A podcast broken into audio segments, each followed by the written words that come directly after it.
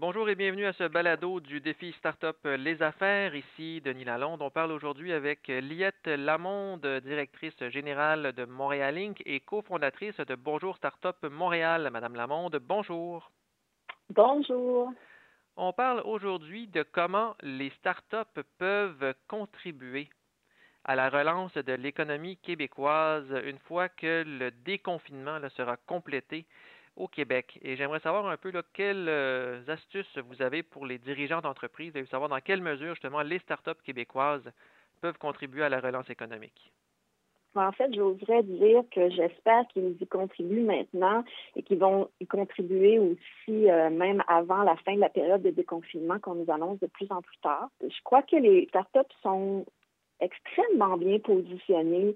Elles n'ont pas vécu, elles, de difficultés d'adaptation à, notre nouvelle réalité virtuelle parce qu'elles étaient déjà super bien euh, naturellement en mode euh, numérique. C'est la nature même de la bête euh, de la start-up que d'être capable de travailler en mode virtuel, en mode numérique et d'être souvent très avancé dans l'utilisation des outils aussi disponibles dans le numérique. Cette capacité-là de transférer vite dans la nouvelle réalité, c'est certain que ça leur donne un avantage, puis un avantage qui peut être euh, ensuite transféré ou euh, pour appuyer des grandes entreprises ou des PME qui, elles, n'ont peut-être pas eu cette facilité-là, mais qui réalisent maintenant qu'elles vont devoir euh, faire des changements majeurs pour la suite parce que la suite va être plus longue que ce qu'on pensait ce qu'on nous dit là au sein du gouvernement québécois, c'est qu'il y a comme deux Québec en un depuis, euh, quelques semaines. Donc, il y a la grande région de Montréal et le reste du Québec, euh, donc le reste du Québec qui sera probablement déconfiné beaucoup plus rapidement que la grande région de Montréal. Est-ce qu'il y a là une occasion d'affaires pour les startups de l'extérieur de la grande région de Montréal de faire leur place euh, avant celle de Montréal au cours des prochaines semaines? Oh, c'est intéressant, je ne l'avais jamais envisagé comme ça. Euh, naturellement, c'est sûr que l'essentiel des startups, le plus grand bassin de startups au Québec se situe à Montréal. Montréal est un pôle d'attraction pour euh, n'importe qui qui veut lancer une startup. Il y a l'écosystème, euh, dans le fond, le plus développé pour soutenir les entreprises. Ce qu'on voit apparaître, c'est des collaborations de plus en plus aussi en ces startups-là. Donc, peut-être que c'est ça que je verrais plutôt, moi, euh, comme des collaborations entre des startups des régions et des startups montréalaises pour avancer sur des projets communs, peut-être plus rapidement qu'avant. Il y a une solidarité qu'on voit de toute façon euh, plus importante aussi dans le cadre de cette euh, fameuse pandémie-là. Donc, euh, peut-être que c'est ça que ça va amener. Certainement que c'est un angle que nous, on est en train de regarder, en tout cas. Comment est-ce qu'on peut mieux euh, combiner les efforts de différentes startups ensemble pour répondre à des besoins, justement, de grandes entreprises ou de PME ou de nos gouvernements ou des institutions là, qui font face à des défis importants euh, dans la crise sanitaire. Donc, intéressant, je trouve, comme, comme idée, mais certainement qu'on va la pousser, celle-là si je comprends bien, c'est une piste parmi d'autres pour préparer le Québec de l'après-crise. Oui, mais euh, dans le fond, euh, on s'en était parlé un peu récemment, euh, Denis, vous et moi. il y a des événements qu'on faisait comme la Grand-Messe Montréal Inc. qui visaient justement à montrer une centaine de startups dans un lieu physique, puis ouvrir notre communauté d'affaires pour qu'ils viennent à la rencontre de ces startups-là et qui réalisent toutes les technologies, toutes les solutions, euh, tous les produits et services existants pour les startups et qui en fassent l'acquisition ou qui fassent des collaborations. Mais ça, ça naturellement, on n'a pas pu le faire cette année. Donc, euh, on est en train de voir quel, quel, autre type de moyens on peut prendre dans le virtuel pour créer ces lieux de rassemblement-là qui restent encore essentiels.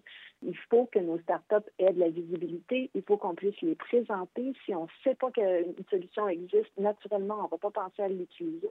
Donc, euh, je pense que c'est ça le défi qu'on a et qu'on n'a pas encore tout à fait euh, attaqué de plein front. Je dirais, là, on a eu plein d'autres défis à régler pour aider nos startups dans les dernières semaines, mais on arrive tranquillement à ce genre de questionnement-là.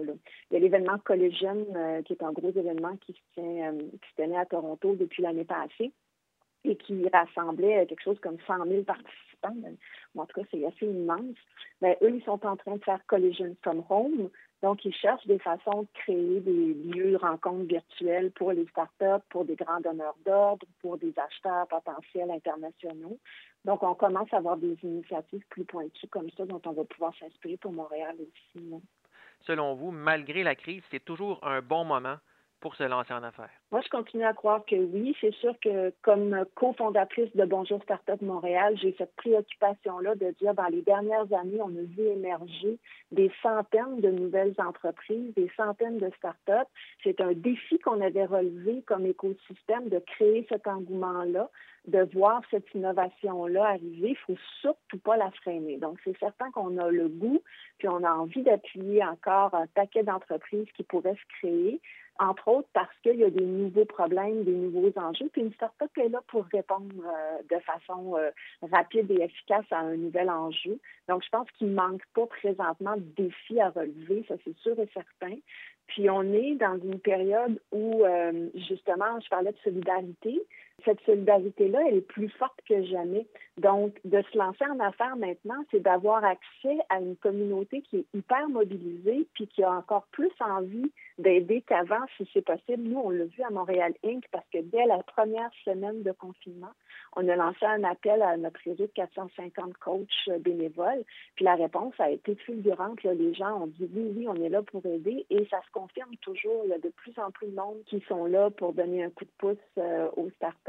Les organismes d'appui travaillent de plus en plus étroitement ensemble aussi. Euh, à Bonjour Startup, on a mis en place des task forces il y a eu 40 personnes de différentes organisations à Montréal qui ont participé à ces task forces-là, justement pour dire, OK, comment est-ce qu'on peut trouver vite ensemble des solutions pour euh, tous les nouveaux problèmes que vivent nos startups, qu'elles soient présentement en ralentissement important, qu'elles soient en réinvention, en accélération ou en création aussi. Donc, euh, les gens sont mobilisés plus que jamais pour, euh, pour vous aider si vous êtes une start-up en, en création, je pense que le timing est bon. Si je vous parle de l'entrepreneuriat féminin maintenant, est-ce qu'il y a des mesures spécifiques pour encourager les femmes à démarrer leur start-up en ce moment euh, qui seraient peut-être différentes de ce qu'on voyait jusqu'à présent? En tout cas, il y a une écoute vraiment plus importante. On a vu Fanessa qui a fait un grand sondage euh, dans les dernières semaines. Ils ont publié leurs résultats la semaine passée, en tout cas très récemment, pour voir justement quels sont les besoins spécifiques des femmes présentement et comment on peut les aider. À Montréal on avait le projet, le programme Entreprendre au féminin qu'on avait lancé en première édition euh, l'année dernière. Là, on l'avait mis sur la glace au début de la pandémie parce qu'on devait faire un grand bootcamp qui réunissait une centaine de femmes. Mais on a pivoté, on a fait comme plusieurs startups, on s'est réinventé et puis là, on a relancé le programme en mode virtuel il y a deux semaines déjà. Donc, euh, ce qu'on va, on va faire, c'est un accompagnement encore d'un plus grand nombre de femmes que l'année passée de façon plus pointue. Donc, au lieu d'en prendre 100, on va en prendre un peu moins, mais on va les suivre pendant trois mois. Et je pense que ce genre d'initiative-là, c'est ce qu'on voit de plus en plus. Tout le monde, euh, maintenant, dans les organisations d'appui, les accélérateurs, tout le monde est passé en mode virtuel dans les dernières semaines. Donc, on est prêt, on est là pour accueillir euh, ces femmes-là qui avaient des bonnes idées, mais qui ne savaient pas trop comment les euh, mettre en action. Puis on va on va les aider avec grand, grand plaisir. merci beaucoup, Madame Lamonde. Ben, ça fait plaisir.